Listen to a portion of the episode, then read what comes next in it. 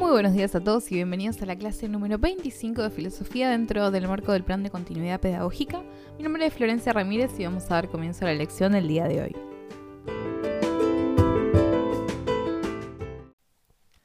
Como siempre, antes de empezar a desarrollar el contenido de la clase del día de hoy, me voy a tomar unos minutitos para hacer algunos comentarios y algunas consideraciones, en particular considerando que la clase anterior fue una clase virtual que muy pocos eh, pudieron estar presentes, no es un reclamo, sino que es un hecho, así que voy a hacer algunos comentarios de algunas cuestiones eh, organizativas que estuvimos discutiendo en esa clase. Y también eh, voy a tratar de darles la organización de cómo nos vamos a organizar los tiempos y la metodología de trabajo para lo que nos queda de esta unidad número 4, que es la que comenzamos precisamente la, la semana anterior. Entonces, en primer lugar, para quienes no pudieron asistir a la clase virtual, está subido al Classroom, probablemente ya lo hayan visto, por lo menos les haya llegado la notificación, está subida la presentación de PowerPoint en formato de video. En caso de que alguno de ustedes esté teniendo dificultades para reproducir el video o no les sea útil y prefiera el formato PDF, me lo pueden pedir, no hay ningún problema, es muy, muy fácil, se los puedo dar las placas eh, como he subido las versiones anteriores. Dado que la verdad no tuve mucho tiempo para hacer una explicación y poder acompañar el video como lo había hecho con la presentación de Benjamin y tanto. Así que en el caso de que a alguno de ustedes les sea más cómodo o más útil tener el PDF para poder hacer anotaciones y demás, me lo pide que se lo puedo enviar. Y esto también va para sé que hay muchas personas que están escuchando, no sé si muchas, pero hay personas por lo menos que están escuchando este podcast que no necesariamente son alumnos del colegio, así que si alguna persona quiere este material, también me puede escribir a clasesnerdistas.gmail.com y se los voy a hacer llegar. Por otro lado, está subida la selección de em, la ética nicomaquea de Aristóteles que estuvimos trabajando. Como verán, es una selección un poco extensa, eh, si bien eh, está bastante explicitado cuáles son, digamos, de cada capítulo, de cada libro, qué capítulos son los que ustedes tienen que leer. Eh, es importante que al momento de la lectura no se guíen tanto por la extensión del material, sino más bien que se con la presentación de PowerPoint para poder encontrar qué elementos son los fundamentales que ustedes tienen que, em, digamos, prestar su atención y en los cuales detenerse, y cuáles elementos son accesorios que pueden ser útiles obviamente para el análisis, pero que no van a ser los primordiales. Entonces, la idea es que puedan utilizar precisamente esta presentación de PowerPoint para poder hacer una correcta lectura del de, eh, texto aristotélico. De todos modos, siempre les digo, si hay alguna duda que surge con la lectura o alguna cuestión, alguna inquietud que por ahí les despierte leer el texto aristotélico, me escriben, ya sea por Classroom o por mail, y podemos seguir seguir la, conversación eh, por esos medios. Y en caso de que sea un punto que considero que por ahí puede eh, beneficiar a, todos en su conjunto, lo que voy a hacer es probablemente hacer alguna aclaración o alguna, em, algún comentario al respecto en nuestra próxima clase virtual. Eso con respecto a la clase anterior y el material. Ahora, nosotros, y esto ya lo, em, lo, lo, explicité también en el posteo que hice en el Classroom, pero por las dudas lo menciono oralmente. Em, vamos estamos trabajando, como ya sabemos, la unidad número 4, que es nuestra unidad de ética, y el modo de trabajo en esta unidad va a ser bastante similar al modo de trabajo que estuvimos desarrollando durante la unidad anterior. Lo que a mí me interesa es poder hacer un uso el mejor posible de nuestros encuentros sincrónicos eh, vía Zoom y poder utilizar estas eh, clases que no tenemos presenciales, pero que sí tenemos vía eh, podcast, para poder por ahí hacer las las exposiciones de los textos y por ahí desarrollar algunos conceptos con mayor profundidad y utilizar nuestros encuentros virtuales para poder discutir, hacer puestas en común, hacer clases de consulta o clases de análisis en las cuales directamente estemos trabajando con el material que fuimos desarrollando en las clases por vía podcast. ¿Esto qué quiere decir? Que en la clase anterior estuvimos haciendo la presentación de la unidad y estuvimos trabajando el texto aristotélico. En la clase de hoy vamos a dedicarnos a la segunda, digamos, visión que vamos a trabajar respecto de la ética, que es la ética kantiana. Vamos a estar trabajando con la fundamentación de la metafísica de las costumbres, que es eh, un texto súper interesante. No es, no es extremadamente extenso, nada que ver con la crítica de la razón pura, por ejemplo, que es bastante larga. Eh, y que nunca leí entera. Este es un texto mucho más eh, ameno en cierto sentido, más corto también. Igual, como ya saben, vamos a trabajar con una selección que voy a tratar de dejarlas bien explícita en, em, en el posteo para que ustedes eh, puedan guiarse mejor con la lectura. Pero la clase que viene, que va a ser nuestra clase em, vía Zoom, voy a tratar de armar una clase que les dé algunas herramientas respecto de el análisis del discurso cinematográfico, porque recuerden que nuestro como proyectito para esta unidad va a ser poder aplicar o, utilizar como marco teórico estas tres versiones o estas tres visiones, mejor dicho, de la ética que vamos a trabajar, la aristotélica, la kantiana y la de Stuart Mill, y lo que vamos a hacer es conformar con eso un marco teórico que nos va a permitir hacer una lectura crítica filosófica de la película Capitán América em, Civil War, o sea, Guerra Civil. Entonces, es importante, por un lado, que vean la película. Y van a necesitar verla por ahí no una vez, sino un par de veces, porque lo que nos va a interesar no es tanto lo que tenga que ver con la historia que se está contando propiamente dicha, sino que nos va a interesar en particular las posiciones de los personajes, cómo justifican sus posturas, qué argumentos utilizan, qué características tienen esos argumentos y el marco teórico en ese sentido nos va a permitir identificar cuáles son las bases filosóficas que sostienen las argumentaciones de los dos personajes eh, o de las dos visiones marcadas en el Capitán América por un lado y en Iron Man por el otro. Pero además nos va a interesar mucho meternos un poco en, una cuestión más de índole estética, si se quiere, que es una, eh, un análisis del discurso cinematográfico, porque lo que nos va a importar también es qué es lo que nos está diciendo la película respecto de este conflicto y de las posturas de los distintos personajes. Em, Voy a tratar de que para la clase que viene, cuando arme esta, eh, digamos, clase más sobre el discurso cinematográfico y cómo podemos leer algunos de sus eh, elementos constitutivos, voy a ver si ya puedo tener listo para que puedan ir revisando cuál va a ser el trabajo que van a, tener que realizar. Recuerden que el trabajo va a ser un trabajo grupal. Pueden repetir tranquilamente los grupos eh, que habían conformado para la clase anterior Em, y lo importante entonces va a ser que puedan poner en juego todos los conceptos que vamos a ir trabajando con los distintos autores para de esa forma poder hacer una lectura crítica de, en este caso, una película de Marvel. Entonces, vean la peli, ya vayan viéndola eh, y vayan tomando de las lecturas que fueron haciendo las características que por ahí van identificando en los personajes para empezar de a poquito a construir em, la lectura crítica que van a hacer de la película. Entonces, em, esta clase vamos a trabajar Kant, la clase que viene vamos a, hacer este, esta introducción al análisis cinematográfico y la otra clase que sí va a ser una clase vía podcast, ahí voy a eh, trabajar con el texto de Stuart Mill, también va a ser una selección de su texto, uno de sus textos más importantes que es el utilitarismo. Entonces, eh, eso es más o menos el modo en el cual vamos a estar trabajando. Después, obviamente, vamos a aprovechar la, otra clase virtual para poder hacer puesta en común y demás. Y vamos a, poder eh, debatir eh, cuáles son también sus lecturas, qué, es lo que opinan ustedes y demás.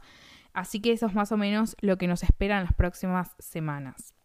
Así que ahora sí, sin más preámbulos ni cuestiones de índole burocrática, eh, vamos a empezar con eh, la clase del día de hoy. La clase anterior entonces habíamos visto el pensamiento de Aristóteles y habíamos visto cuáles eran algunas de las características de la ética eh, según su tratado de ética nicomaquea, que tenía que ver, por un lado, con una visión teleológica de, digamos, del cosmos en general, porque todos sabemos que se admite, dice Aristóteles, que, se, que tiende hacia algún bien, entonces se ha declarado, afirma él, de que el bien es aquello al cual, hacia lo cual, en realidad, todas las cosas tienden. Entonces ahí, acuérdense, eh, cuando decimos que algo tiene una visión teleológica, estamos eh, considerando que tiene un celos, se le dice, em, Celos es la palabra griega que remite al fin, entonces aquello hacia lo cual tienden, el fin para el cual las cosas o el cosmos existe, es, eh, tiende hacia el bien, es como el punto al cual se dirigen.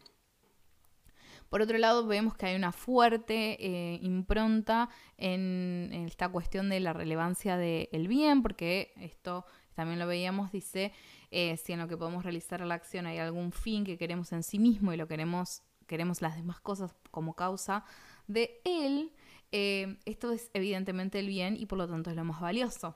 Y acuérdense que el bien al cual entiende la política, es decir, nuestra vida en comunidad, eh, en términos más eh, no, tan aristotélicos, pero esta cuestión de nosotros necesitamos vivir en sociedad, entonces el fin de esa comunidad política es el bien. Entonces se va a decir que la eudamonía, la dicha, es el vivir bien y obrar bien y ese es, digamos, es el ser dichoso y eso tiene que ver precisamente con eh, esta visión teleológica. Si a eso tendemos, entonces lo que va a hacer la ética no es describir em, los, los, principios morales y qué sé yo, sino más bien lo que va a hacer es tratar de determinar cuáles, digamos, es una, una, buena ética, cuáles son buenos principios sobre, digamos, una buena, que permitan, nos permitan a nosotros como sociedad vivir bien.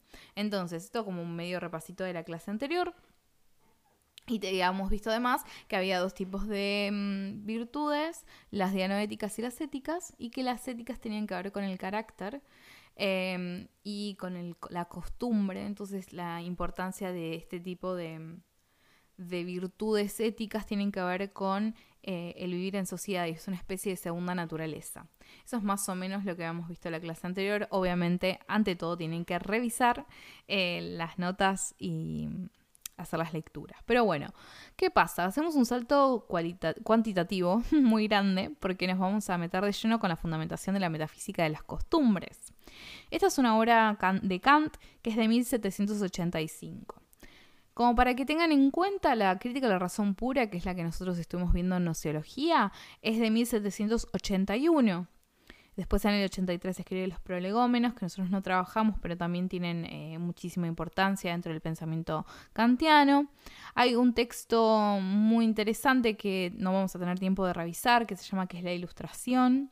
Em, porque una revista en su momento, en este año, que es 1784, había sacado como una especie de, bueno, pregunta a la comunidad qué es la ilustración y bueno, la, este pequeño texto, este pequeño ensayo es la respuesta kantiana a esa pregunta. Lo interesante también es que Michel Foucault, ya obviamente en el siglo XX, retoma esa pregunta y eh, también elabora una respuesta y es muy interesante eh, ver cuál es la, visión de un contemporáneo en relación a la ilustración, que es lo que implica la visión kantiana. Después, en el 85, escribió La Fundamentación de la Metafísica de las Costumbres y se acuerdan que yo había dicho que las críticas eran tres. La crítica de la razón práctica es del 88, o sea que es posterior. Y la crítica al juicio, que es la que nosotros mencionamos medio por arriba, pero que, sabemos que existe, es la crítica al juicio que es de 1790. Entonces, dentro, eh, digamos, eh, se encuentra dentro de las obras maduras del periodo crítico de Kant y está, digamos, es posterior a la crítica a la razón pura, pero es anterior a la crítica a la razón práctica y a la crítica al juicio. ¿Por qué es importante tener en cuenta estos elementos? Porque estamos hablando de Kant. Por lo tanto, siempre tenemos que recordar que el, pensamiento kantiano se inscribe dentro de un mismo sistema. Hay en Kant siempre esta necesidad de que todos los elementos remitan y se puedan explicar por, eh, digamos, bajo las normas o las, las reglas, si se quiere, del sistema, digamos, o esta idea de una filosofía trascendental, ¿no? Un idealismo trascendental. ¿Por qué? Porque eso nos va a permitir entender mucho mejor y poder identificar cuáles son los elementos fundamentales que tiene que eh, mencionar Kant o que tiene que encontrar para poder de esta forma eh, fundamentar em, a, la moral, ¿no? Porque lo que le importa acá es básicamente, em, digamos, revelar los principios fundamentales de la moral, ¿no? Sería como, o sea, le podríamos decir de ese modo y mostrar cómo son esos principios em, fundamentales de la moral, los podemos aplicar eh, en nosotros. Entonces, teniendo esto en cuenta, vamos a empezar un poco con la lectura del texto kantiano, como hacemos siempre, vamos a meternos de lleno en el texto. Vamos a ir entonces al primer capítulo, que se llama Tránsito del conocimiento moral vulgar de la razón al conocimiento filosófico. Entonces, empieza Kant diciendo lo siguiente. Ni en el mundo, ni en general tampoco fuera del mundo, es posible pensar nada que pueda considerarse como bueno sin restricción, a no ser tan solo una buena voluntad. El entendimiento, el ingenio, el juicio, o como quieran llamarse los talentos del espíritu, el valor, la decisión, la perseverancia en los propósitos como cualidades del temperamento, son sin duda en muchos sentidos buenos y deseables, pero también pueden llegar a ser extraordinariamente malos y dañinos si la voluntad que hará uso de estos dones de la naturaleza y cuya particular constitución se llama por eso carácter no es buena. Lo mismo sucede con los dones de la fortuna, el poder, la riqueza, el honor, la salud misma, el completo bienestar y la satisfacción con el propio estado bajo el nombre de felicidad, dan valor y tras él a veces arrogancia si no existe una buena voluntad que rectifique y acomode a un fin universal la influencia de esa felicidad. Y con ella el principio todo de la acción, sin contar con que un espectador razonable e imparcial, al contemplar la prosperidad ininterrumpida de un ser que no ostenta el menor rasgo de una voluntad pura y buena, nunca podrá verla con agrado, y así la buena voluntad parece constituir la condición indispensable para ser dignos de ser felices. Entonces, tenemos en este primer párrafo algunos elementos interesantes a tener en cuenta. En primer lugar, la referencia que hace a la felicidad. Habíamos visto que la felicidad era uno de los elementos fundamentales que encontrábamos en el planteo de Aristóteles. Por lo tanto, acá vemos una recepción, digamos, de esas ideas. Eh, ahora, obviamente, desde, vamos a ver cómo lo va enmarcando. Tenemos entonces que no hay nada que pueda considerarse bueno como sin, sin restricción, perdón, sino más bien eh, una buena voluntad. Esta idea de una buena voluntad como una disposición que permite orientar estos, como le dice, talentos del espíritu, es decir, el ingenio, el juicio, el entendimiento, el valor, la decisión, todo eso, lo que le va a permitir que eh, puedan ser buenos y deseables es una buena voluntad. Si no hay una buena voluntad, esas mismas potencias del espíritu, esos mismos talentos del espíritu, pueden ser dañinos y pueden ser negativos. Entonces, ¿qué es lo que nos está dando como primer elemento eh, constitutivo? Esta idea de que no es necesario solamente estos talentos del espíritu, no es solamente necesario tener entendimiento, el o, digamos, el juicio, el ingenio, valor y demás, sino que es fundamental una buena voluntad que los oriente hacia el bien, podríamos decir. Y es interesante también lo que dice respecto de la felicidad. Eh, como les decía que este es un tema que, estaba presente ya en Aristóteles, porque eh, aparece esta cuestión de que incluso la riqueza y todo lo que se, digamos, el bienestar, el poder y todo, el honor, la salud, todo esto que se ubica, dice em, Kant, bajo el nombre de felicidad, si em, no hay una buena voluntad de base, digamos, pueden, eh, pueden volverse extremadamente dañinos y quienes lo observan de afuera también lo van a ver con malos ojos. Entonces, la buena voluntad sería, podríamos como tomar esa última frase como conclusión de esta primera sentencia kantiana, que la buena voluntad parece construir la condición indispensable para ser dignos de ser felices. O sea, la felicidad es posible o somos dignos de ser felices solamente cuando hay una buena voluntad. Y esa buena voluntad es en sí misma, es un valor absoluto, ¿no? no es algo relativo. Y eso es un punto interesante que no nos tenemos que olvidar. Es algo en sí mismo, no relativo, así que eh, es absoluto y no depende de nada. Sigue diciendo a continuación. Algunas cualidades son incluso favorables a esa buena voluntad y pueden facilitar mucho su obra, pero sin embargo no tienen un valor intrínseco absoluto, sino que siempre presuponen una buena voluntad que condiciona la alta estima en que, con razón por otra parte, solemos tenerlas y no nos permite considerarlas como absolutamente buenas.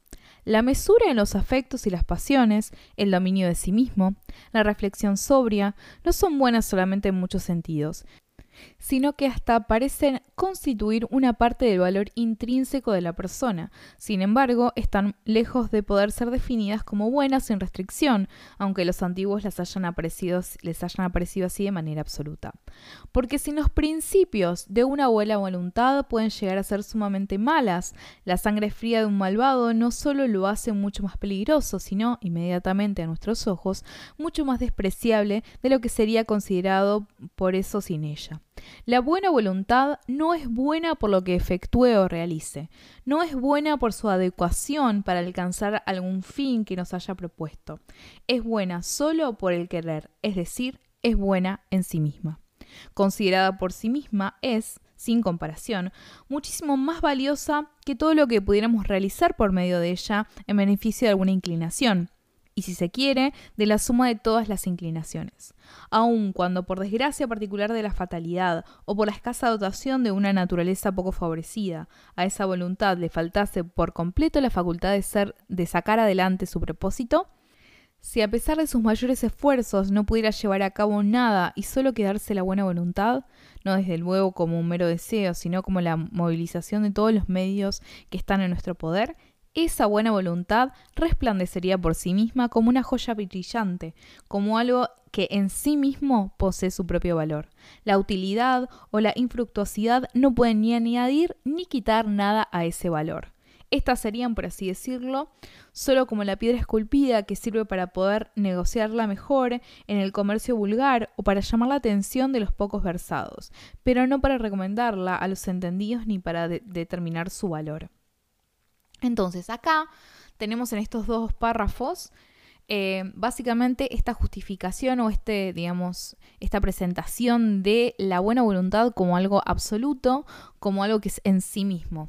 Entonces, ¿qué es lo que implica eso? Que al no estar atado a nada, vamos a empezar a, a ver cómo va a empezar a introducirse la idea de lo a priori eh, en este contexto ético, porque nos tenemos que acordar siempre de que a Kant le, digamos, es un idealista trascendental. Como consecuencia de eso, lo relevante va a ser siempre encontrar cuáles son las condiciones de posibilidad del sujeto que le permiten, en este caso, una acción moral, o poder encontrar los principios de la moralidad. Entonces, no le van a importar las acciones concretas, los efectos eh, en la realidad, eh, para llevarlo a términos más contemporáneos, no, lo pone así Kant, pero básicamente es eso, no le van a importar las acciones concretas ni los efectos de esas acciones. ¿Por qué? Porque lo, lo fundamental va a tener que ver precisamente con esta buena voluntad, que es una buena voluntad que está eh, que es absoluta, por lo tanto está desprendida, es independiente de lo que suceda en, en, la experiencia.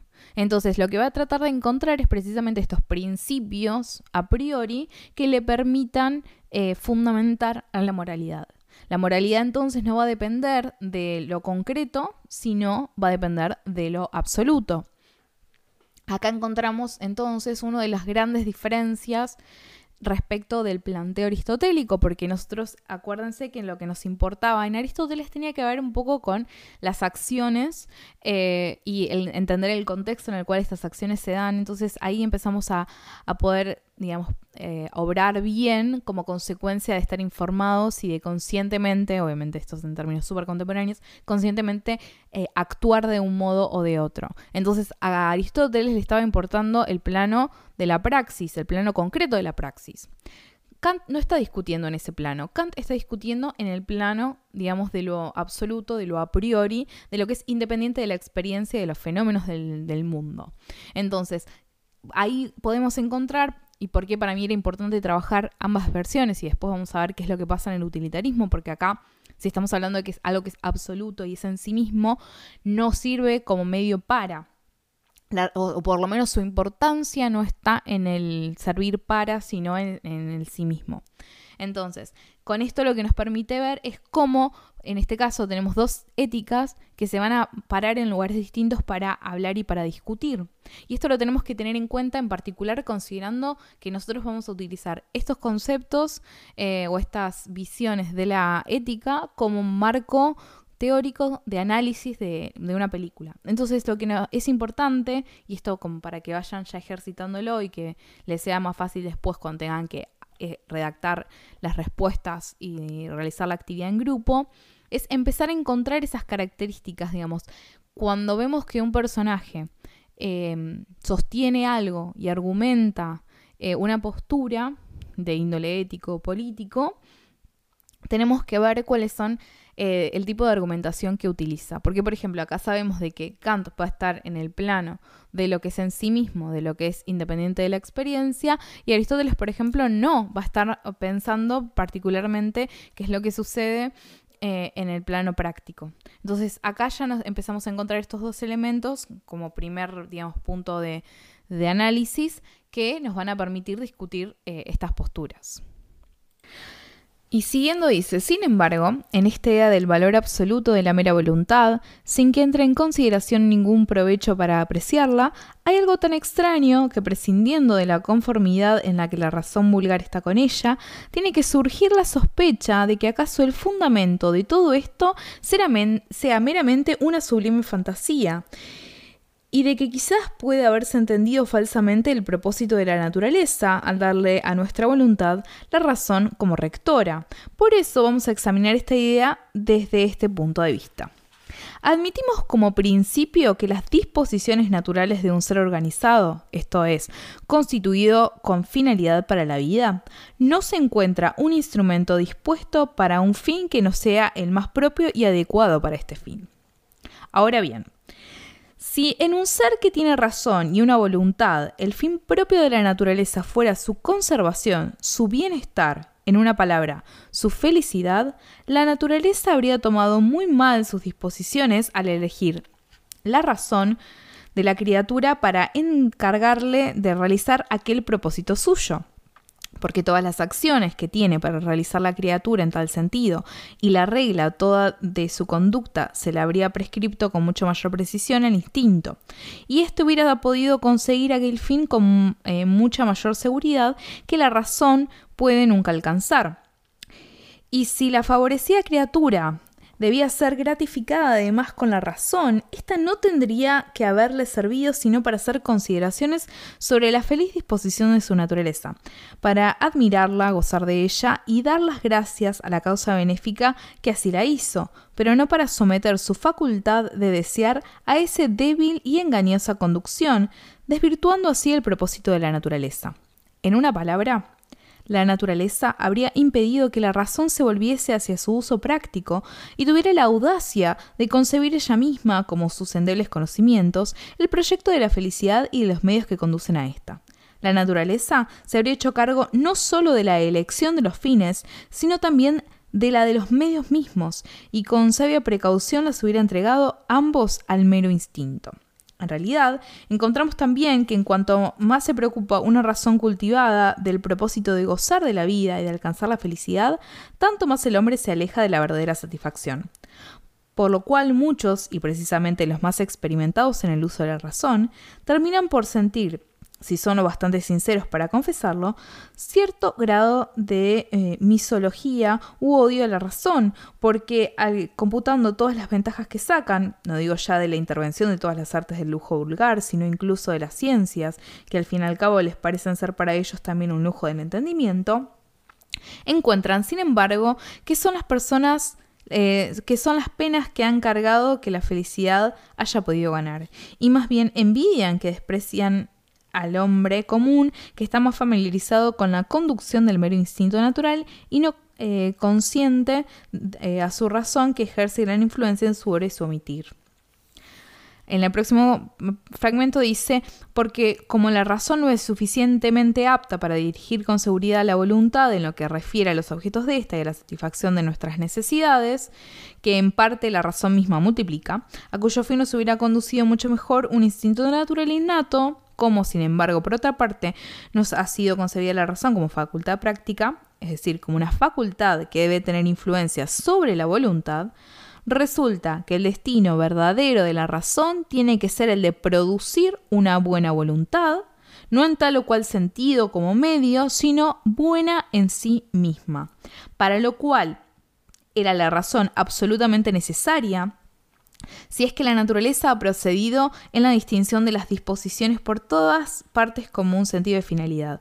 Esta voluntad no puede ser todo el bien ni el único bien, pero tiene que ser el bien supremo y la condición de cualquier otro incluso el deseo de felicidad, en cuyo caso se puede muy bien hacer compatible con la sabiduría de la naturaleza si se advierte que el cultivo de la razón, necesario para aquel fin primero e incondicionado, restringe en muchas, de muchas maneras, por lo menos en esta vida, la consecución del segundo fin siempre condicionado, es decir, la felicidad, sin que por esto la naturaleza se conduzca contrariamente a su sentido finalista. Entonces, antes de seguir y meternos en las acciones, acá tenemos varios elementos que son súper importantes. Es un fragmento largo, lo sé, pero me parece que ayuda muchísimo a entender un poco qué es esta idea de la buena voluntad y por qué es el punto de partida del planteo kantiano también, porque cuando uno se encuentra, esto como en general, y me veo un poco por la tangente, pero me parece que les va a ser útil. Cuando uno está realizando una investigación de este, en este sentido, ¿no? Estamos llevando a cabo una investigación, en este caso, para encontrar los principios de la moralidad. Perfecto, tenemos eso. Entonces, nuestro punto de partida cuando lo elegimos eh, no va a ser cualquiera. Tenemos que pensar, tenemos que tener en claro, y es lo que siempre tenemos que tener en cuenta cuando analizamos a los autores, que nosotros, cuando leemos el trabajo de un filósofo, en este caso como es Kant, ellos ya tienen bastante en claro cuál es el punto al cual quieren llegar y cuáles son los pasos necesarios eh, para lograr eh, llegar a ese, a ese lugar de la mejor manera. Entonces, las premisas de las cuales parten, el recorrido que plantean, el modo en el cual justifican y fundamentan sus argumentaciones, los conceptos que utilizan en, este, en esta acción, todo eso siempre lo tienen que pensar como que no es anecdótico, no es algo circunstancial, sino que es una parte constitutiva de su planteo. Por lo tanto, en este caso es fundamental que ustedes tengan bien en claro por qué está partiendo de esta idea de la buena voluntad. ¿Y qué pasa con cuál es la relación que va a plantear entre la buena voluntad, la razón y también la felicidad? ¿Por qué van a ser importantes estos elementos? Porque ya tenemos un, digamos, una idea de qué es lo que planteaba, por ejemplo, Aristóteles, a quien obviamente Kant ha leído. Entonces, si nosotros tenemos que eh, la, la, eudaimonía es uno de, digamos, es el fin para el cual todas las cosas tienden, digamos. ¿Por qué? Porque es básicamente la dicha y la dicha es obrar bien y el bien es el fin al cual todas las cosas tienden. Entonces, tenemos que hay un punto de vista teleológico que se sigue manteniendo en el pensamiento kantiano, porque acá lo deja bastante explícito cuando dice que las cosas tienden hacia, hacia un bien, o sea, las cosas de la naturaleza están hechas para cumplir una determinada función y esa función es el bien, digamos, máximo al cual se pueden orientar. Entonces, las cosas naturales nos, digamos, eh, tienen inscripto en, sí mismos ese fin y ese fin es lo, lo óptimo ¿no? Entonces, tenemos que ambos autores comparten una visión teleológica. Digamos, no hay nada em, contingente en, esta idea de la relación de las cosas y el fin para el cual han sido creadas por la naturaleza. Van a diferir, como decía antes, en el punto desde el cual se van a centrar para pensar las acciones em, morales dónde, digamos, dónde van a poner eh, el énfasis. Habíamos dicho que estaba en la acción, digamos que hay un punto fundamental en la acción, ahora vamos a, ver cómo le entiende Kant la acción, pero el foco está puesto en el caso de Kant en poder encontrar estos principios a priori, es decir, independientes de la experiencia, y eso implica que no son contingentes e implica que no van a depender de la particularidad de cada sujeto. Y esto va a ser también lo importante, porque acá estamos, hay una pretensión de universalidad en el pensamiento kantiano que es muy marcada.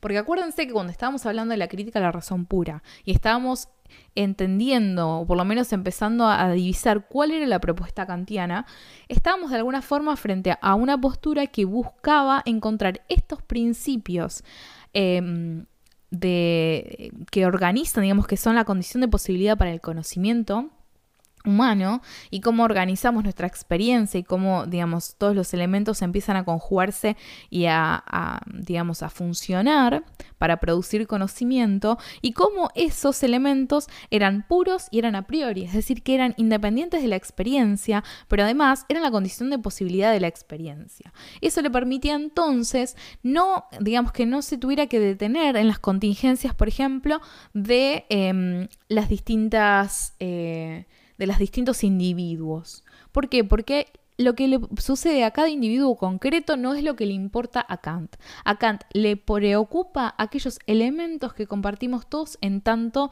seres racionales. Y cuando entonces tenemos un pensador que tiene esa mm, pretensión de universalidad, eh, y plantea esa universalidad y además va a encontrar siempre estos elementos que se van a, le van a permitir darle consistencia a su sistema filosófico, nosotros no podemos dejar de tener eso en cuenta cuando estamos leyendo, en este caso, la fundamentación de la metafísica de las costumbres. Entonces tenemos que, por un lado, hay una visión teleológica que la podemos tener como un punto que comparte con Aristóteles, pero lo que tenemos que tener en cuenta en este caso en particular es, por un lado, como esta idea de Em, no hay nada contingente ahí. Esa buena voluntad es absoluta, es independiente de la, eh, de la experiencia, ¿no? Está en el, en el, ámbito de lo que es a priori. Y siguiendo en esta misma línea de, de, que las cosas están hechas, digamos, para un fin y que ese fin es lo óptimo, tenemos esta idea de que, bueno, si nuestro fin, como ese fin absoluto, fuese la felicidad, entonces la naturaleza no nos habría dotado, digamos, de la razón, porque la razón muchas veces puede atentar contra esa felicidad entendida en esos términos que mencionaba al principio. Entonces dice, si hubiéramos, hubiera querido que la naturaleza, que nosotros eh, digamos, nuestro fin al cual, para el cual fuéramos creados, fuera, eh, creados perdón, fuera la felicidad, entonces le hubiera dado, por ejemplo, al instinto la capacidad, digamos, de, guiarnos. Sin embargo, nosotros tenemos a la razón. Entonces, acá es donde se introduce como esta eh, cuestión bastante interesante y bastante compleja, de decir, bueno, ¿cómo entra la razón en este contexto de eh, una razón de práctica, porque aplica directamente, digamos, vemos las, las, aplicaciones en el mundo, digamos, de la, de la, experiencia, de la empiria. Entonces, la razón, va a decir eh, Kant, en esta idea que, mencionaba recién, no es el mejor eh, instrumento para encontrar la felicidad. Entonces, si, si nuestro fin, digamos, como seres humanos, por, por decirlo así como más antropológicamente, si nuestro fin como seres humanos fuese encontrar la felicidad o llegar a la felicidad, entonces la naturaleza no nos hubiera dotado de una razón para lograrlo. ¿Por qué? Porque no es el mejor instrumento para hacerlo. Entonces, ¿eso qué le da a Kant? Le da la posibilidad de argumentar eh, esta idea de que, a diferencia de Aristóteles, la felicidad no es el bien para el cual fuimos creados, no es como el digamos, el mayor bien. Entonces, ahí eso, eh, para poder seguir justificando esta postura, lo que va a decir además es que la razón se vuelca para su uso práctico. Es una facultad que influencia a la voluntad. ¿no? Porque si la voluntad hubiera estado influenciada por em, un instinto, entonces hubiera sido mucho más fácil encontrar, digamos, cómo poder cumplir, satisfacer el deseo, satisfacer, digamos, la abolición, como le decimos a veces, o le dicen los filósofos, es eh, porque viene de vólesis, que es querer. Pero si eh, hubiese sido eso, estaríamos como estructurados de forma distinta. Pero tenemos a la razón. Y entonces acá medio que me lo imaginé pensando, bueno, pero si tenemos razón, ¿para qué está? ¿No? ¿Por qué nuestra voluntad eh, se ve afectada por la razón? ¿Y por qué muchas veces nuestra razón se, digamos, se choca con esa voluntad. Entonces ahí es donde surge también el problema que me parece que tenemos que tener presente. Entonces la razón lo que va a hacer es em, influenciar, guiar a esa voluntad para producir esta buena voluntad, que ese sí es el fin. Esa buena voluntad es aquello que es considerado como bueno sin restricción. Entonces ahí le permite justificar por qué es fundamental partir de esta idea de la buena voluntad y cómo llega, digamos, establece la, esta sentencia primaria de cómo empieza el texto que nos dice, bueno, lo que es bueno en sí mismo es la buena voluntad. ¿Y cómo llegamos a la buena voluntad? Bueno, ahí hace ese, ese camino argumental diciendo, bueno, la naturaleza nos, eh, nos estructuró así, entonces tenemos eh, esta, estructura, tenemos a la razón involucrada, entonces eh, la felicidad no puede ser ese fin último, sino que más bien la, digamos, la razón está para guiar a la voluntad y de esa forma producir la buena voluntad. Entonces, que esta es, obviamente, como les decía recién, buena en sí misma y por lo tanto absolutamente necesaria. No es todo el bien y el único bien, eso lo dejan claro, pero la buena voluntad es la condición, y acuérdense de la importancia de esto, la condición de, de cualquier otro bien. O sea que para que haya bien es fundamental, es necesaria la existencia de esta buena voluntad. Y esta buena voluntad no es más que la razón guiando a, a esa voluntad. Porque la voluntad, si guía de la razón, no eh, podría producir nunca un bien. ¿No? Entonces, Siguiendo un poquito más adelante, como verán, el texto está como súper cargado de cuestiones. En unas pocas páginas eh, que leímos hasta el momento hay un montón de cosas para, para desglosar. Lo que más me va a interesar es esto, que puedan como identificar en qué cosas, en este caso nosotros ya trabajamos con Aristóteles, entonces encontrar los puntos que pueden tener como en común con Aristóteles, qué puntos van a tener, digamos, separados, en qué se diferencian, pero también entender cuáles son las características constitutivas de los planteos de todos los autores. Obviamente, cuando veamos a Stuart Mill, vamos a tener que tener en cuenta y vamos a, también a tratar de em, enmarcar la discusión considerando lo que ya sabemos de Aristóteles y lo que estamos eh, hoy trabajando de Kant. Entonces, sigamos un poquito más en este capítulo 1. Para desarrollar el concepto de una voluntad digna de ser estimada por sí misma, de una voluntad buena sin ningún propósito ulterior, tal como ya se encuentra en el entendimiento natural sano, sin que se necesite ser enseñado, sino más bien iluminado para desarrollar ese concepto que se halla en la cúpside de toda valoración que hacemos de nuestras acciones y que es la condición de todo lo demás, vamos a considerar el concepto de deber, que contiene el de una buena voluntad, si bien bajo ciertas restricciones y obstáculos subjetivos, los cuales, sin embargo, lejos de ocultarlo y hacerlo incognoscible, más bien por contraste, lo hacen resaltar y aparecer con mayor claridad. Y acá tenemos la introducción de uno de los conceptos que tenemos que tener súper claros en el planteo de Kant, el concepto de deber. Tenemos entonces estos dos conceptos hasta ahora que son súper importantes, buena voluntad, deber. La relación que va a establecer Kant entre ambos conceptos va a ser fundamental para poder entender el planteo. Siempre, como ya les dije, teniendo en cuenta como marco más grande em, lo que ya estuvimos trabajando de Kant en la crítica de la razón pura, porque este texto viene después. Así que esto de alguna forma se enmarca dentro de ese mismo sistema filosófico. Entonces tenemos como importante este, este concepto de deber que contiene, es decir, que la buena voluntad es parte del concepto de deber. Entonces ahí ya empezamos a tener como ciertos indicios de cuál es la relación entre los conceptos que va a plantear Kant. Sigamos un poquito más.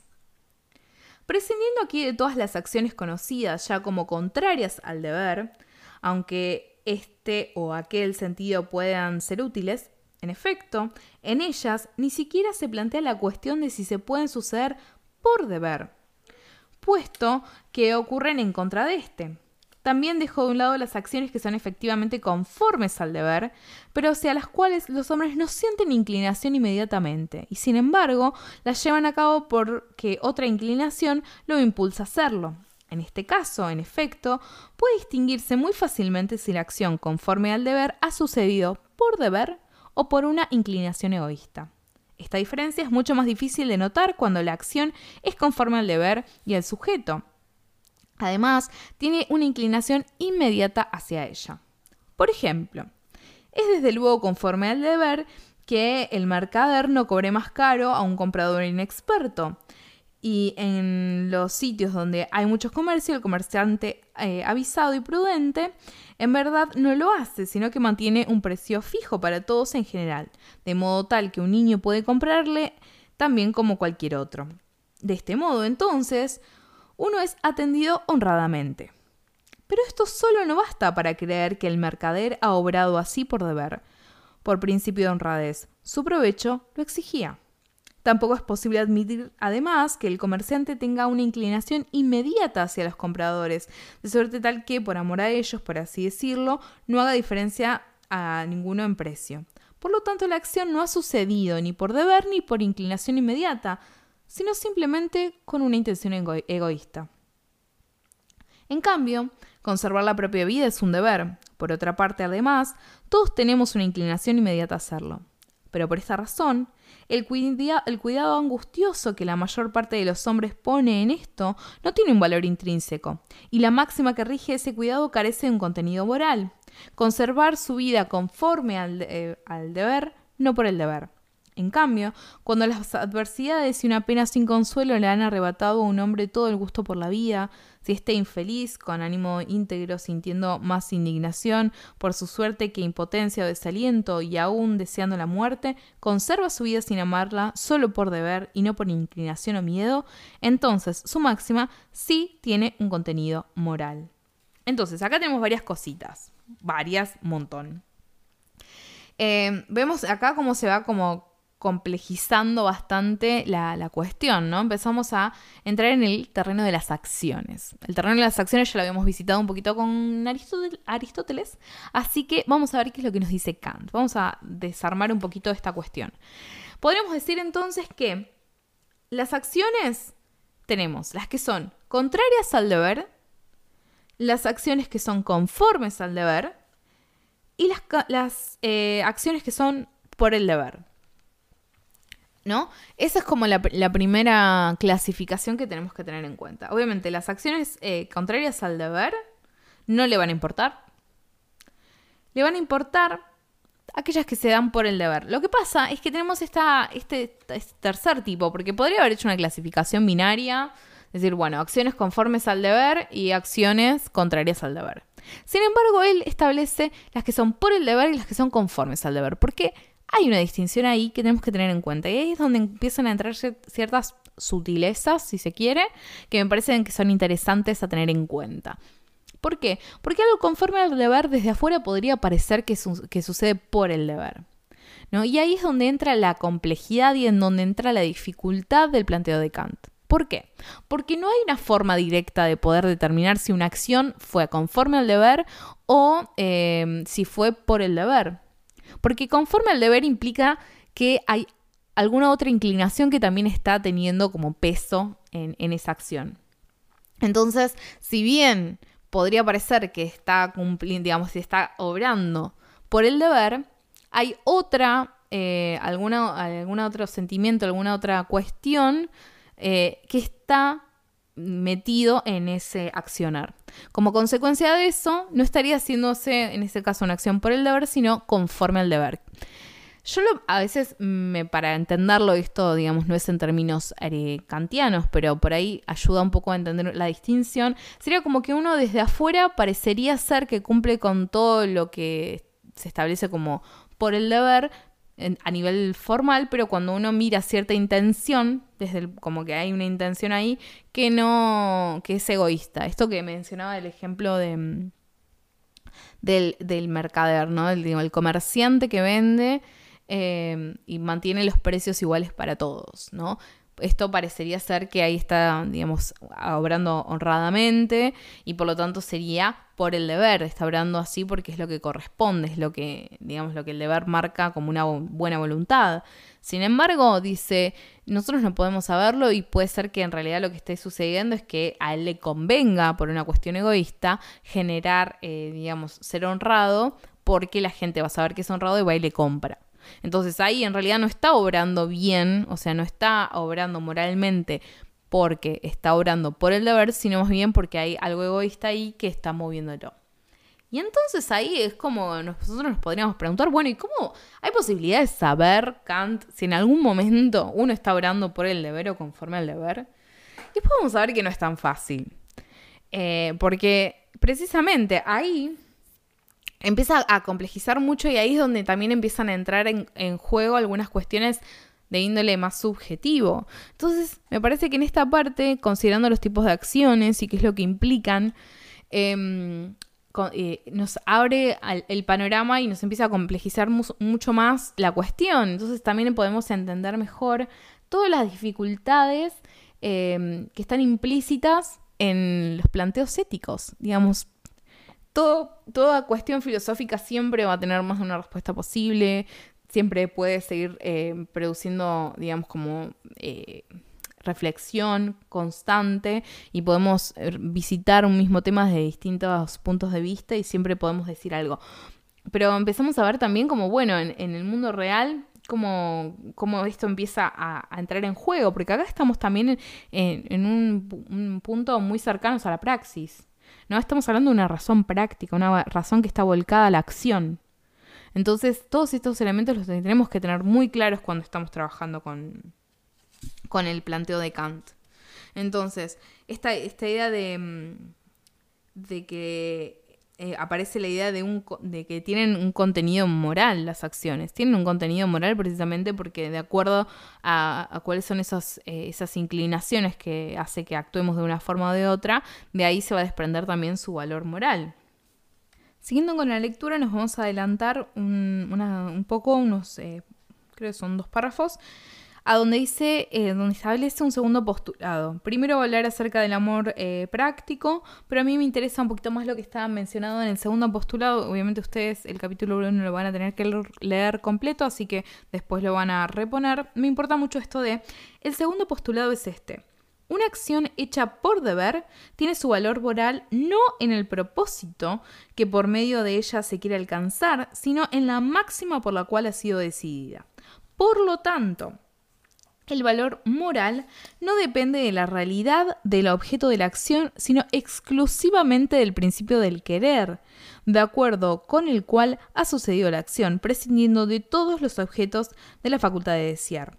Por lo anteriormente dicho, se ve con claridad que los propósitos que podemos tener al realizar las acciones y los efectos de estas no pueden proporcionar a las acciones ningún valor absoluto y moral.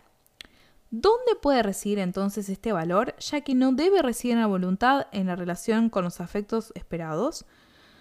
No puede residir sino en el principio de la voluntad, prescindiendo de los fines que puedan realizarse por medio de la acción, porque la voluntad puesta entre su principio a priori, que es formal, y su móvil, que es a posteriori, que es el material, se encuentra, por así decirlo, en una encrucijada y como debe ser determinada por algo, tendrá que ser determinada por el principio formal del querer en general, cuando una acción sucede por deber, dado que ha sido sustraído de todo principio material. Entonces, este segundo postulado nos va a plantear cuál es el lugar de la voluntad, ¿no? Y cuál es eh, la relevancia de la voluntad en relación con las acciones morales o que tengan carácter moral. Entonces, es muy importante tener en cuenta esta visión de la voluntad y si se quiere ver qué puntos de conexión y qué puntos de diferencia podemos encontrar con la voluntad en Aristóteles, que también vimos que juega un rol importante. Esto lo menciono para que vean cómo se van dando en estos filósofos ciertos elementos que se van a mantener o ciertos conceptos que van a visitar y sin embargo podemos encontrar cómo eh, hay muchos, eh, muchas diferencias a veces también en cómo entienden y cómo utilizan los conceptos. Siguiendo con el tercer postulado, dice, consecuencia de los dos anteriores eh, se formularía de esta forma. Dice, el deber es la necesidad de una acción por respeto a la ley. Acá tenemos como la definición del deber. Pero el objetivo, como efecto de la acción que me propongo realizar, puedo sí, eh, sí, tener inclinación, pero nunca respeto, justamente porque es un efecto de una actividad de la voluntad. Del mismo modo, por una inclinación en general, sea mía o de cualquier otro, no puedo tener respeto. A lo sumo puedo en primer caso aprobarla y en el segundo a veces incluso amarla, es decir, considerarla como favorable a mi propio provecho pero solo puede ser objeto del respeto y por ende mandato aquello que se relaciona con mi voluntad solo como fundamento y nunca como efecto. Aquello que no está al servicio de mi inclinación, sino que la, domine o al menos que la excluya por completo en el cálculo implícito en la acción, en la elección, perdón. Esto es la sola ley por sí misma.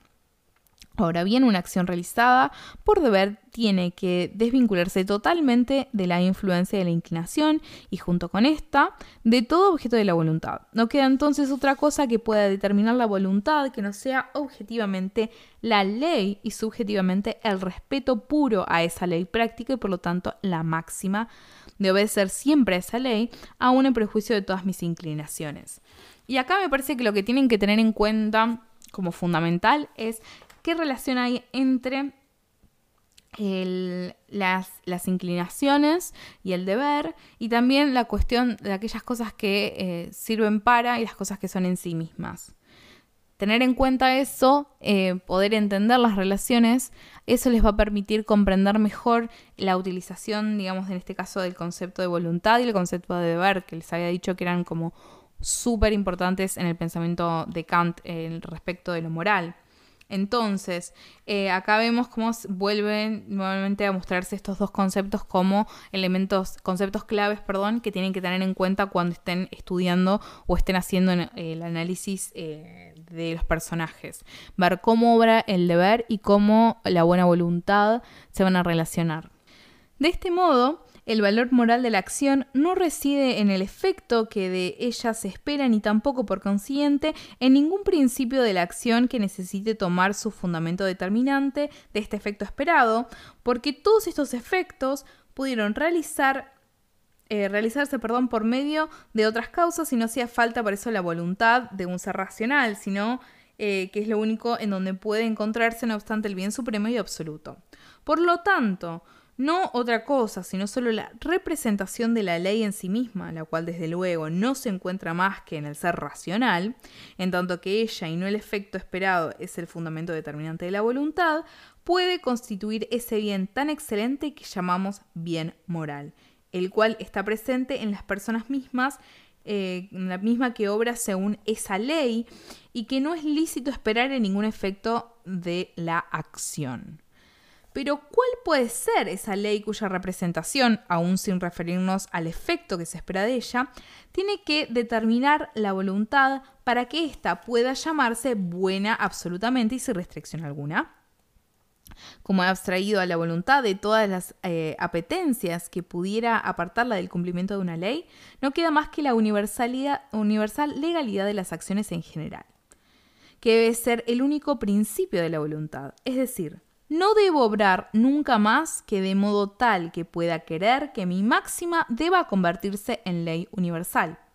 Aquí es la mera legalidad en general, sin poner por fundamento ninguna ley determinada a ciertas acciones, la que sirve de principio a la voluntad y tiene que servirle de principio si el deber no tiene que ser, por, eh, por, por donde se mire, una vana ilusión y un concepto quimérico. Y con todo esto está perfectamente de acuerdo la razón vulgar de los hombres en sus juicios prácticos y tiene todo el tiempo a la vista en el principio citado. Esta frase, esta cuestión de obrar eh, de modo tal que pueda creer que mi máxima deba convertirse en ley universal, es una de las frases más famosas y más conocidas de la ética kantiana. Eh, Kant es muy conocido por la ética. Em, en muchos eh, ámbitos es más conocido por su ética que por su teoría nociológica.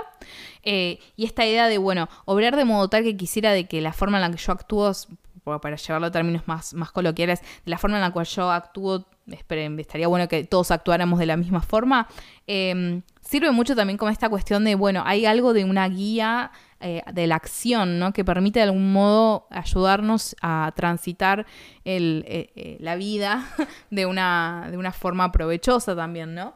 Em, en un creo que en algún videito que a ver si lo, encuentro, está bueno, estaba bueno, se los voy a dejar, em, que hablaba un poco acerca de la ética de Kant, decía como, bueno, en esta idea de obrar de modo tal que digamos, que estaría buenísimo que la forma en la cual yo obro em, se universalice, sea la ley universal, lo que decías, bueno, por ejemplo, si, mm, me, si voy a un examen y me copio, si yo obrara de modo tal de que quisiera que todos, eh, digamos que mi forma de obrar se convirtiera en ley universal, todos se estarían copiando y no habría de quién copiarse.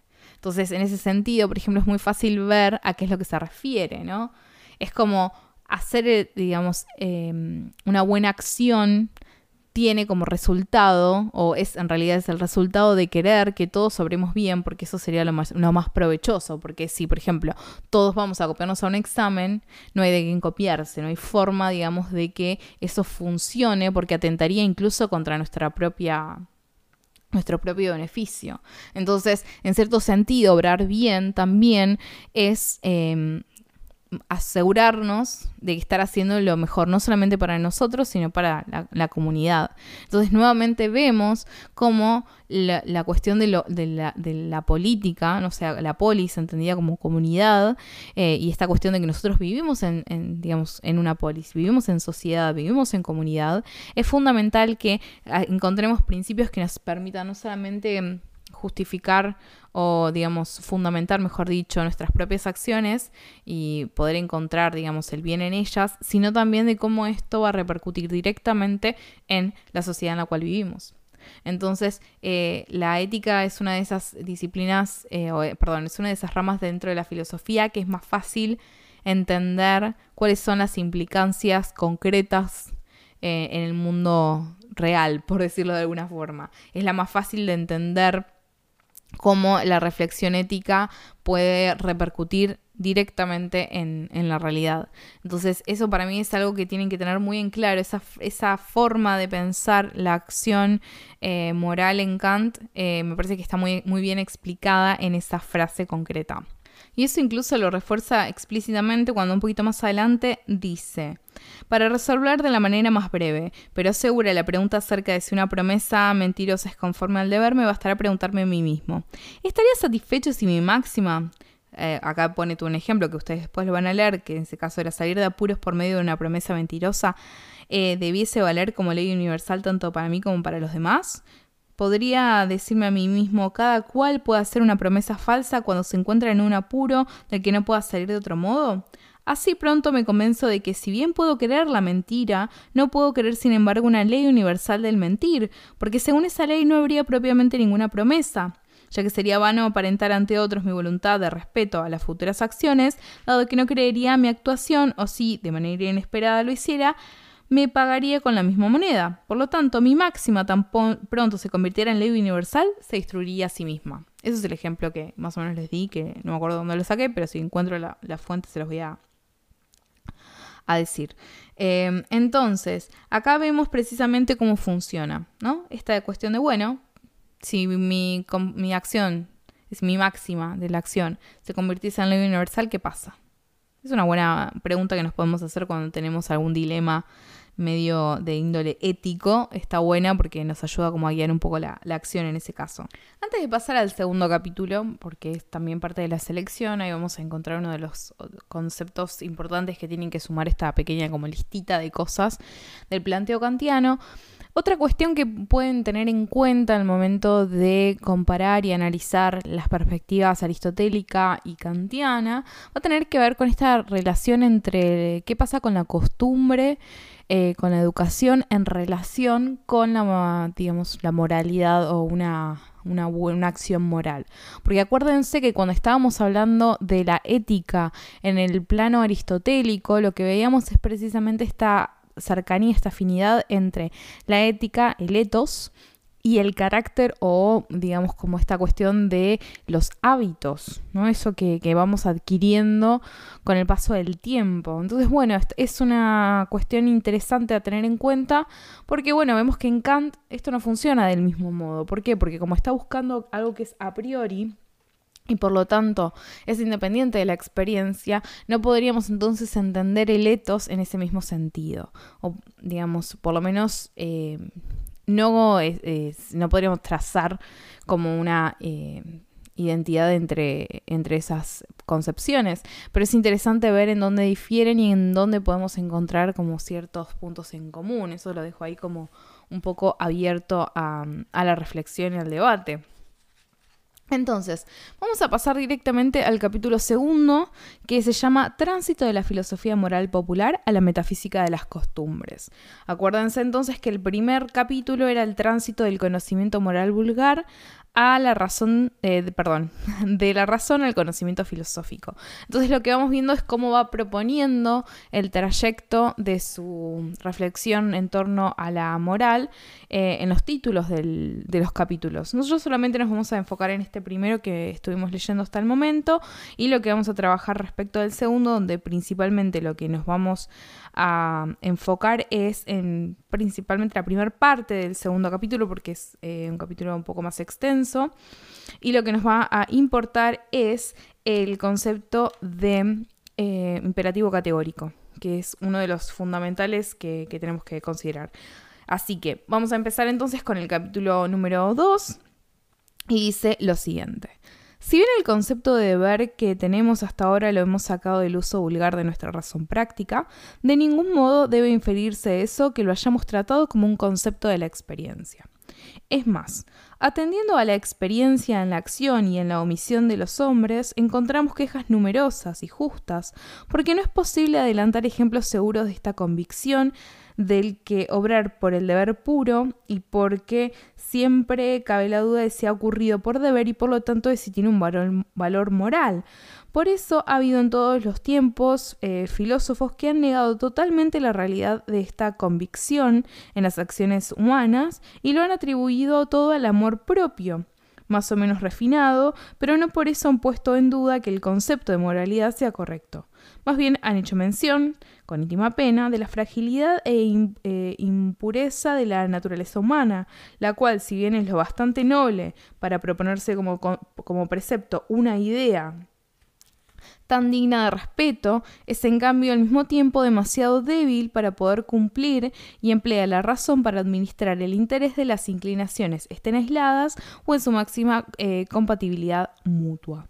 Y acá tenemos un, una cosita interesante que por ahí ya se han dado cuenta, es esta cuestión de que no, no se ha sacado el concepto de deber de la experiencia. Entonces, esto, en, estas cuestiones, es por eso que yo sí o sí quería trabajar eh, Kant en, en nociología, cuando estuvimos trabajando la crítica a la razón pura, aunque fuera solamente algunos eh, de los elementos que aparecen en la, en la introducción, Em, precisamente porque es lo que ahí podemos encontrar como esas claves de lectura que les, nos van a permitir, por ejemplo, leer esto y entender por qué es tan importante esta aclaración. Como les decía hoy, siempre cuando uno encuentra está haciendo una lectura de un texto, y esto aplica no solamente a textos filosóficos, sino a textos de toda índole, e incluso científicos eh, y demás. Lo importante siempre es tratar de entender y de mm, poder digamos, dilucidar, por, decirlo de algún modo, el motivo por el cual está el autor recurriendo a los ejemplos que está recurriendo, por qué tiene que enunciar sus argumentos o sus ideas del modo en que lo hace, cuáles son, en el caso, por ejemplo, de investigaciones científicas, cuáles son las fuentes, cómo se construye el marco teórico, ¿Por qué recurre a ese marco teórico y no a otro? Entonces, empezar a hacerles ese tipo de preguntas a los textos y el por qué tener que hacer ciertas aclaraciones y otras cosas no, todo eso también nos va a dar claves fundamentales de lectura y de comprensión para poder realmente em, interiorizarnos con la postura del autor que estemos leyendo. Entonces, en este caso, esta cuestión de decir, eh, tener que aclarar que no lo sacó de la experiencia, lo vamos a entender solamente si nosotros sabemos cuál es la relación que tiene Kant eh, con los conceptos y la experiencia. Y como los conceptos para él, los que son importantes, porque estamos dentro de un idealismo trascendental, tienen que ver con que los conceptos son puros y son a priori, son independientes de la experiencia y por lo tanto son condición eh, de posibilidad de esa experiencia. Entonces, el hecho de que el deber no dependa de la experiencia permite que pueda seguir sosteniendo lo que está sosteniendo en este libro a la luz o en el marco, mejor dicho, de su sistema filosófico. Entonces sigue diciendo esta cuestión de que además cabe la duda si las acciones han ocurrido por deber y por lo tanto eh, si han tenido valor, moral. Y esto es lo que mencionaba mm, anteriormente respecto de la dificultad que encontramos cuando queremos afirmar o no que una acción em, ha sido por el deber y no solamente conforme al deber. Porque, eh, bueno, esta cuestión de la motivación, de la voluntad, y eh, obviamente la presencia o no de la buena voluntad, esta voluntad guiada por la razón, van a ser determinantes para poder establecer qué tipo de acción se ha llevado a cabo. Sin embargo, ya hemos empezado a vislumbrar que no es algo tan sencillo. No es como, bueno, puedo pongo una, una marca, una separación y puedo dividir muy fácilmente, sino que, bueno, nos vamos a encontrar con muchos problemas. No es eh, algo intuitivo, por decirlo de algún modo. Entonces, Em, vamos a seguir con la lectura. Entonces, voy a volver acá. Dice, en realidad es absolutamente imposible determinar por la experiencia y con absoluta certeza un solo, un solo, caso en que la máxima de la acción, conforme por lo demás con el deber, se haya basado exclusivamente en fundamentos morales y en la representación del deber. Porque a veces se da el caso que, a pesar del más profundo examen, no encontramos nada que haya podido ser lo bastante poderoso, independientemente del fundamento moral del deber, para mover a tal o cual buena acción o este sacrificio tan grande. Pero de ahí no podemos concluir con seguridad que la verdadera causa determinante de la voluntad no ha sido en realidad algún impulso secreto del amor propio, oculto tras el mero espejismo de aquella idea. Solemos precisarnos mucho de algunos fundamentos determinantes llenos de nobleza, pero que no los nos los atribuimos falsamente. En realidad, nunca podemos, aunque aplicando, aún aplicando el examen más riguroso, llegar por completo a los móviles más escondidos, porque cuando se trata del valor moral no importan las acciones que se ven, sino los principios íntimos de las mismas que no se ven. Entonces acá empezamos a ver el rol que va a tener el deber en la ética kantiana. Todo depende de cuál es, eh, digamos, la motivación de la acción y em, su relación con el deber. No importa la acción cómo sea percibida, cómo se ejecute o los resultados o los efectos, como dice para usar el vocabulario kantiano, los efectos que eso tenga. Eso no es relevante, ¿por qué? Porque es contingente, depende de la experiencia. Entonces, en tanto depende de la experiencia, los efectos sería lo que nosotros podemos observar, lo observable en, el mundo, digamos eso no constituye las bases sobre las cuales nosotros podemos argumentar que una acción es moral o no. Esa fundamentación está precisamente en em, el valor moral de las acciones, está en los principios íntimos. Entonces está en el fundamento, está en la base, está en eh, estos elementos, estos principios que son independientes de la experiencia. ¿no? Es estas, eh, como a veces me gusta decirlo, como esta especie de andamiaje o esta especie de estructura, eh, en este caso moral.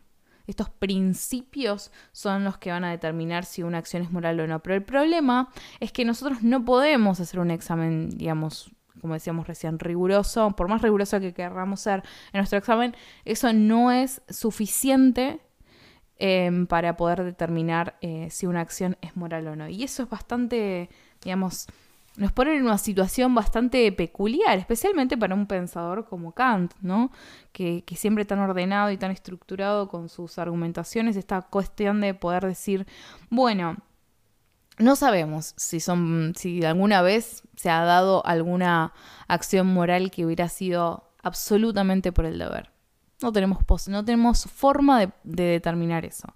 Pero digamos, al ser pensable y que lo podemos postular sin contradicción, sin que eso, digamos, implique una contradicción en los términos en sí misma, eso solo ya permite que nosotros lo podamos establecer incluso como una idea en el sentido, acuérdense que cuando hablamos en Kant de ideas estamos hablando de, de estos conceptos límites, lo que van a hacer es limitar nuestra experiencia. Entonces, aunque no podamos, digamos, afirmar de que haya ocurrido en algún momento una mm, acción moral, o sea, llevado a cabo una acción moral completamente por el deber, sin ningún tipo de influencia de nada como de, la abolición eh, o del deseo o del amor propio, lo que sea, em, no importa porque lo importante es que lo podemos eh, sostener y lo podemos argumentar lógicamente, independientemente de la experiencia, porque el campo de la experiencia no es el campo que le interesa, en el cual le interesa pensar la ética a Kant. Entonces, vamos a seguir un poquito más, dice. A esos que se burlan de la moralidad y la consideran una mera quimera producida por la imaginación humana, que se excede a sí misma por su propia arrogancia, no se les puede hacer un favor más deseado que reconocerles que los conceptos del deber, así como muchos están convencidos por comodidad de que sucede lo mismo con todos los demás conceptos, tienen que derivarse exclusivamente de la experiencia. De ese modo, se les prepara a aquellos un triunfo seguro. Voy a admitir, por amor a los hombres, que la mayor parte de nuestras acciones no son conformes al deber. pero si se mira de cerca los pensamientos y los anhelos, se tropieza con, eh, en todas partes con el eh, amado yo que siempre se destaca, sobre el cual se fundan los propósitos, en lugar de hacerlo sobre el severo mandamiento del deber que muchas veces exigiría la renuncia y el sacrificio. No se necesita ser un enemigo de la virtud, basta con observar al mundo con sangre fría sin tomar enseguida eh, por realidades los vivos deseos en, pro del bien para dudar de un cierto momento, sobre todo cuando el observador es ya de edad avanzada y posee un juicio que en parte la experiencia la ha entrenado y en parte se ha agudizado por la observación, de si realmente en el mundo se encuentra una virtud verdadera. Y en esta coyuntura, para impedir que caigamos en la altura de nuestras ideas del deber, para observar en nuestra alma el fundado respeto de su ley, nada como la convicción clara de que no importa que no haya habido nunca acciones emanadas de estas fuentes puras, que no se trata aquí de si sucede esto o aquello, sino de que la razón, por sí misma e independientemente de todo fenómeno, ordena lo que debe suceder y de que algunas acciones, de las que el mundo quizás no haya dado todavía ningún ejemplo y hasta de cuya realizabilidad pueda dudar mucho quien todo lo funde en la experiencia, son ineludiblemente mandadas por la razón. Así, por ejemplo, ser leal en las relaciones de amistad no podría dejar de ser exigible, aunque hasta hoy no hubiese habido ningún amigo legal, porque este deber reside, como deber en general, antes de que cualquier experiencia, en la idea de una razón que determina la voluntad por fundamentos a priori. Acá tenemos esto, digamos, remarcar la relevancia de que esto es independiente de la experiencia y que es a priori. Entonces, empezamos a ver, bueno, vuelve a subrayar la dificultad de eh, determinar eh, las, si las acciones morales son o no eh, por el deber y que no haya nada más ahí metido. No sabemos si existe o si han existido o si en algún momento existirá algún ejemplo de una acción de tales características, pero eh, esto, digamos, no es relevante para el análisis, digamos, eso no sería una argumentación que podría desacreditar la postura kantiana porque Kant no está trabajando en el plano de la praxis. Kant está trabajando desde el idealismo trascendental está trabajando en el campo de la razón, de lo que es a priori. Por lo tanto, lo que sucede de hecho en la experiencia es completamente irrelevante.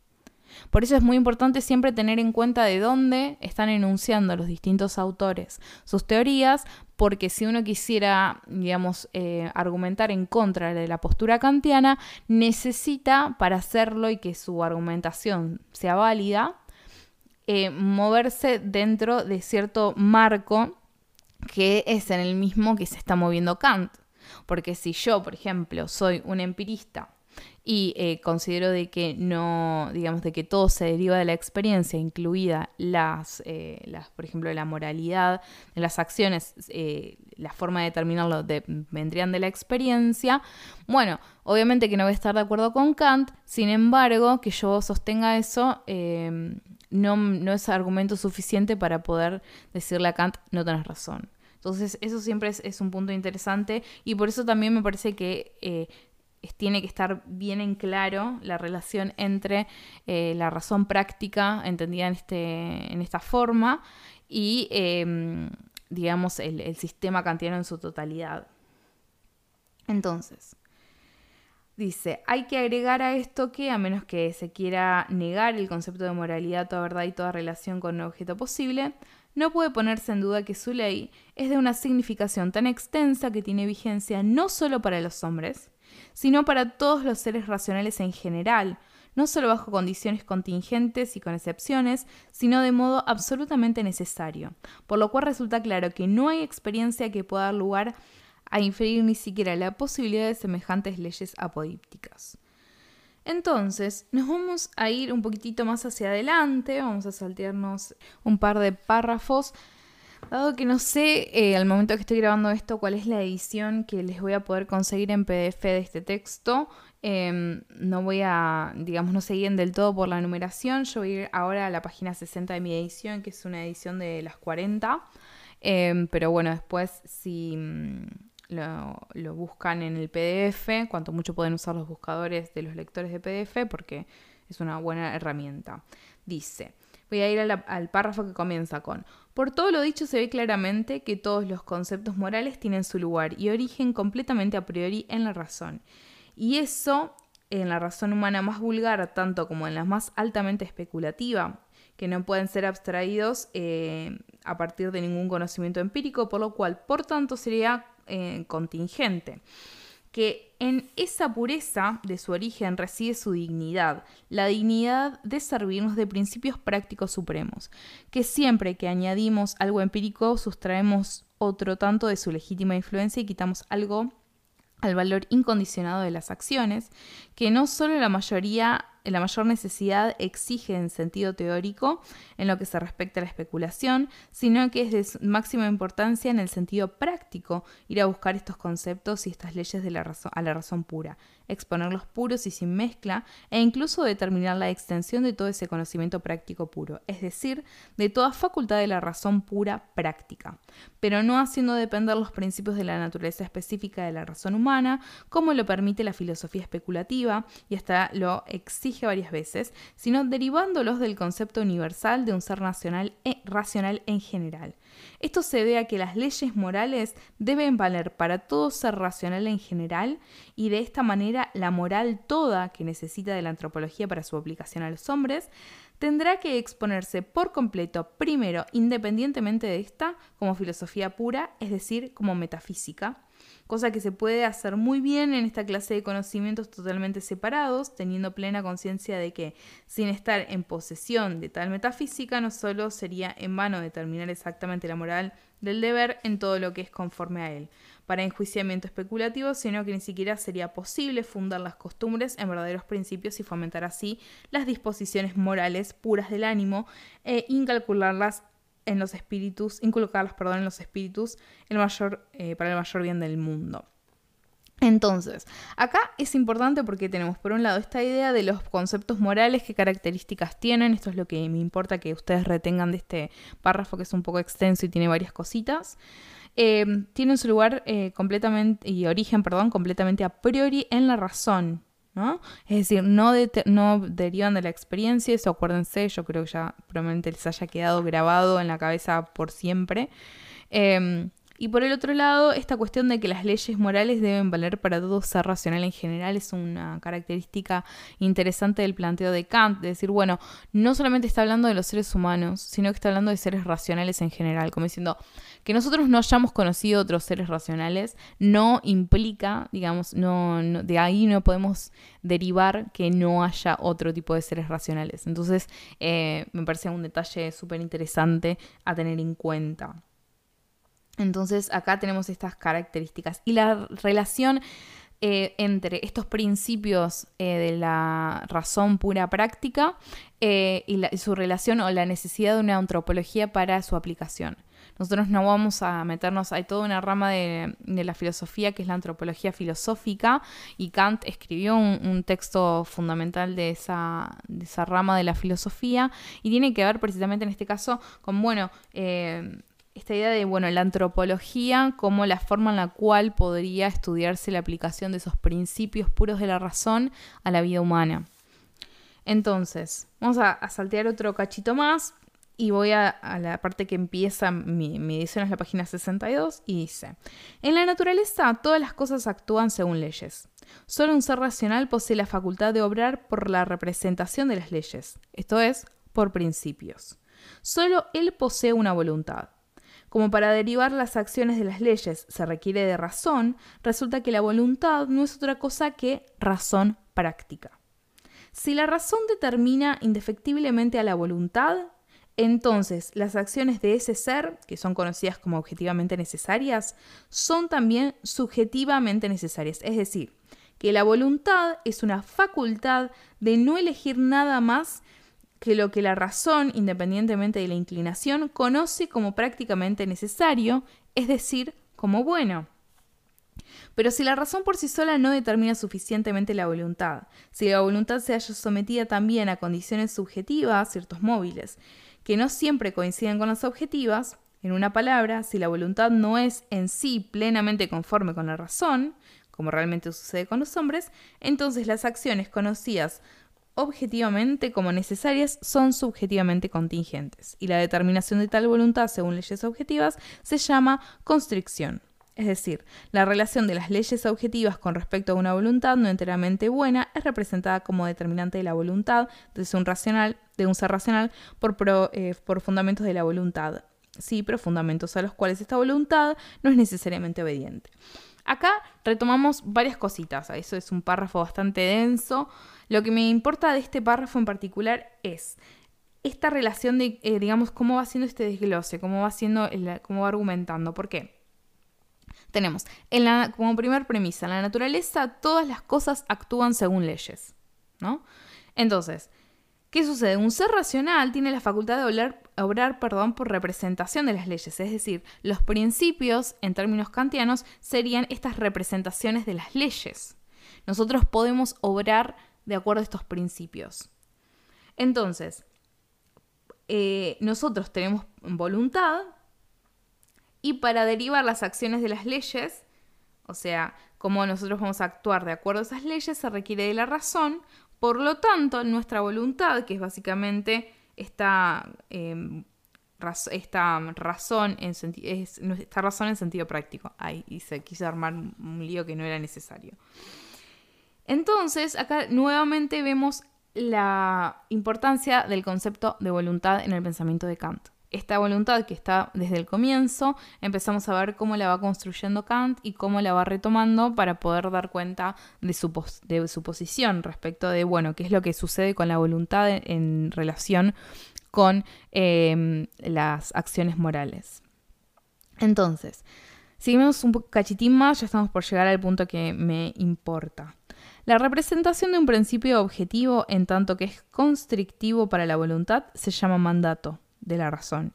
Y la fórmula del mandato, imperativo.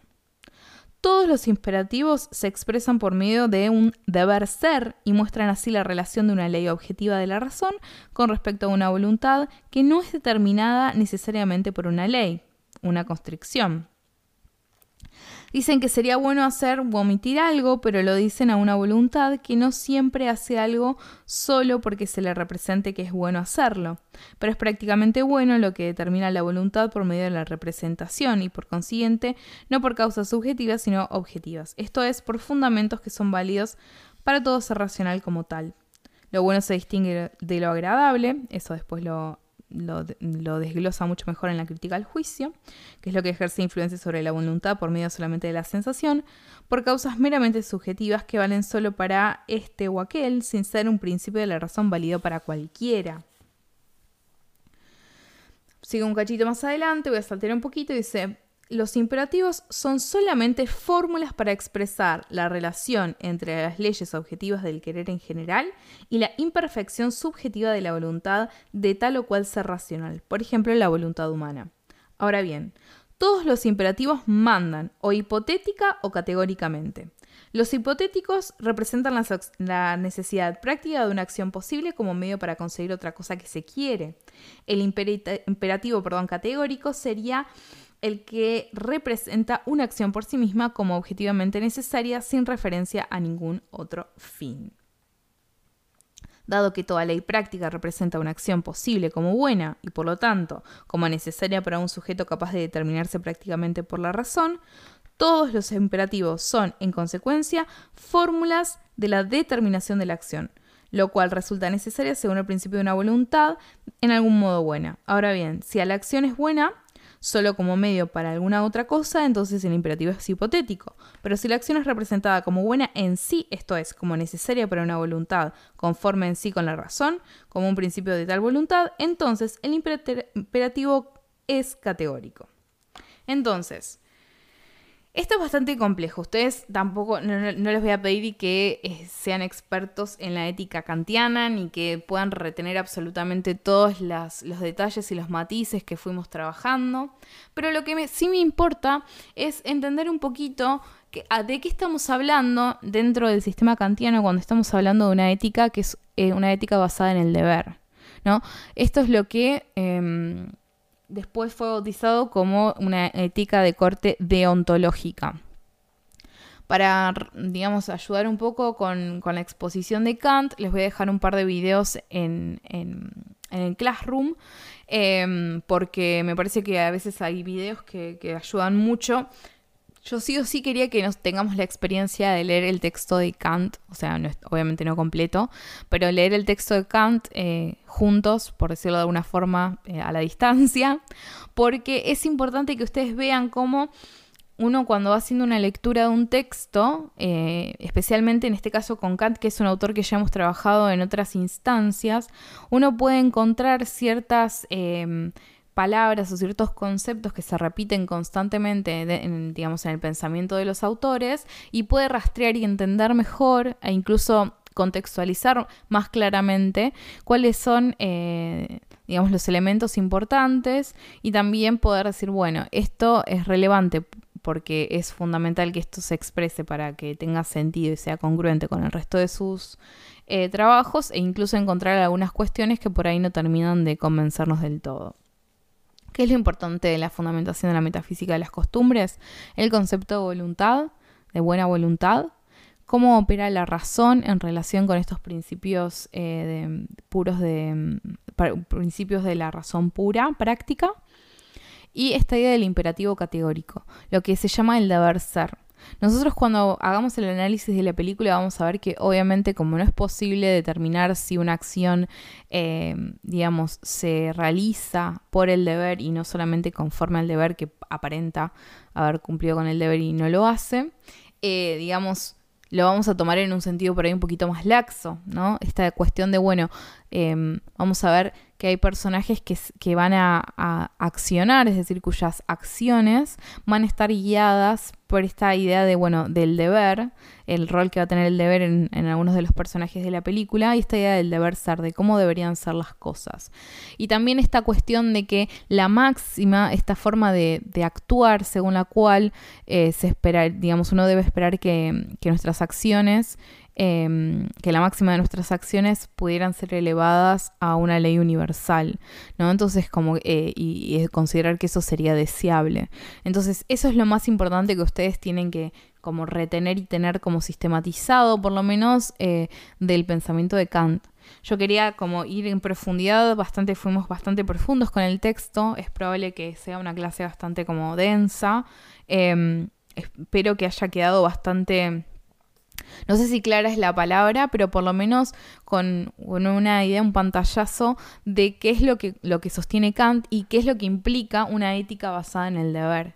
Esta idea de, bueno, obrar de acuerdo al deber implica también la idea de sacrificio e implica la idea de poner en segundo lugar, si se quiere, esto lo estoy diciendo yo como haciendo una lectura del texto de Kant, él no lo pone en estos términos, pero sería como poner en segundo lugar al, al ego, al yo, y poner al deber en primer plano. Entonces, esto es como la idea que, subyace a toda, esta, a toda esta argumentación y a toda esta fundamentación que está haciendo eh, Kant de, de la moralidad. Entonces, es más fácil, por decirlo de algún modo, entender al planteo de Kant dentro del contexto de su idealismo trascendental, porque eso nos permite eh, también ver por qué hay cosas que, eh, digamos, hay menciones, por ejemplo, respecto a la... Mm, razón pura práctica, porque es importante que sea que haya fundamentos que son a priori, el rol de la experiencia, por qué no le importa tanto la experiencia o qué lugar tiene la experiencia en este contexto y eh, bueno, algunas de las dificultades que tiene al momento de poder determinar si una acción de hecho ha sido realizada eh, por el deber tiene que ver con las limitaciones que su filosofía tiene para poder afrontarse o para poder, mejor dicho, tematizar lo que sucede en la realidad. ¿No? En, lo contingente de lo que ocurre en la experiencia. Eh, a ver, para algunos puede ser una falencia, para otros no, digamos, eso no quiero tampoco como que quede tajante, de acuerdo a cuáles son también como las, inclinaciones que podemos tener y qué cosa de tipo de, desarrollos o de teorías nos, resultan más, más como... Eh, más coherentes con nuestros modos de ser, ¿no? Pero la cuestión sería esa.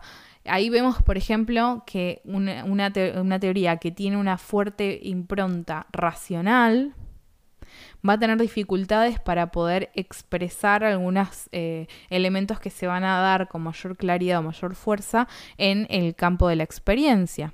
Lo mismo va a suceder, o en realidad lo opuesto va a suceder con... Em, digamos, pensadores o con corrientes filosóficas que tienen una fuerte impronta empirista, les, se les va a poder dificultar elevar y tener principios que sean universales, ¿no? Entonces, donde hay teorías donde, en los cuales va a tener puntos fuertes, pero siempre va a haber puntos en los cuales va a ser más complicado o más complejo poder eh, responder a ciertas cuestiones. Entonces, vamos a dejar el, digamos, el planteo kantiano acá. Entonces, vamos a hacer como una especie de... Em, raconto de lo que, de cómo vamos a seguir las clases. Nos vamos a encontrar la semana próxima, que obviamente tengo que chequear el calendario porque yo no sé en qué día estoy viviendo. Vamos a encontrarnos el miércoles 7 en nuestra próxima clase virtual. En esa vamos a trabajar principalmente algunas herramientas de análisis del discurso audiovisual. Eh, les pediría por favor, dentro de lo posible, que miren la película, que miren Capitán América. Creo creo, y eh, puede que me equivoque, que está en Netflix. Si alguno no tiene mm, Netflix y no tiene forma de acceder a la película, escríbanme porque por ahí lo que puedo hacer es descargarla y eh, compartírsela de algún modo. Así que, em, nada, contáctenme en caso de que tengan dificultades para verla, pero traten de verla porque así podemos ir pensando eh, estas herramientas que vamos a ir trabajando en la, clase que viene y también para que la vayan viendo y vayan tratando de identificar eh, algunos de los rasgos em, de los autores que estuvimos viendo hasta el momento eh, y cómo se explicitan o cómo se hacen evidentes en los personajes de, la peli. Entonces, nos vamos a encontrar la semana que viene. Tengan una muy buena semana, valga la redundancia de la palabra. Y ante cualquier duda, consulta o cosa que quieran decirme y enviarme los trabajos que adeuden, quienes adeuden trabajos, me escribe a clases, eh. Ya estoy media cansada, no sé bien qué es lo que estoy diciendo, pero me pueden contactar por ese medio, sino también directamente por Google Classroom.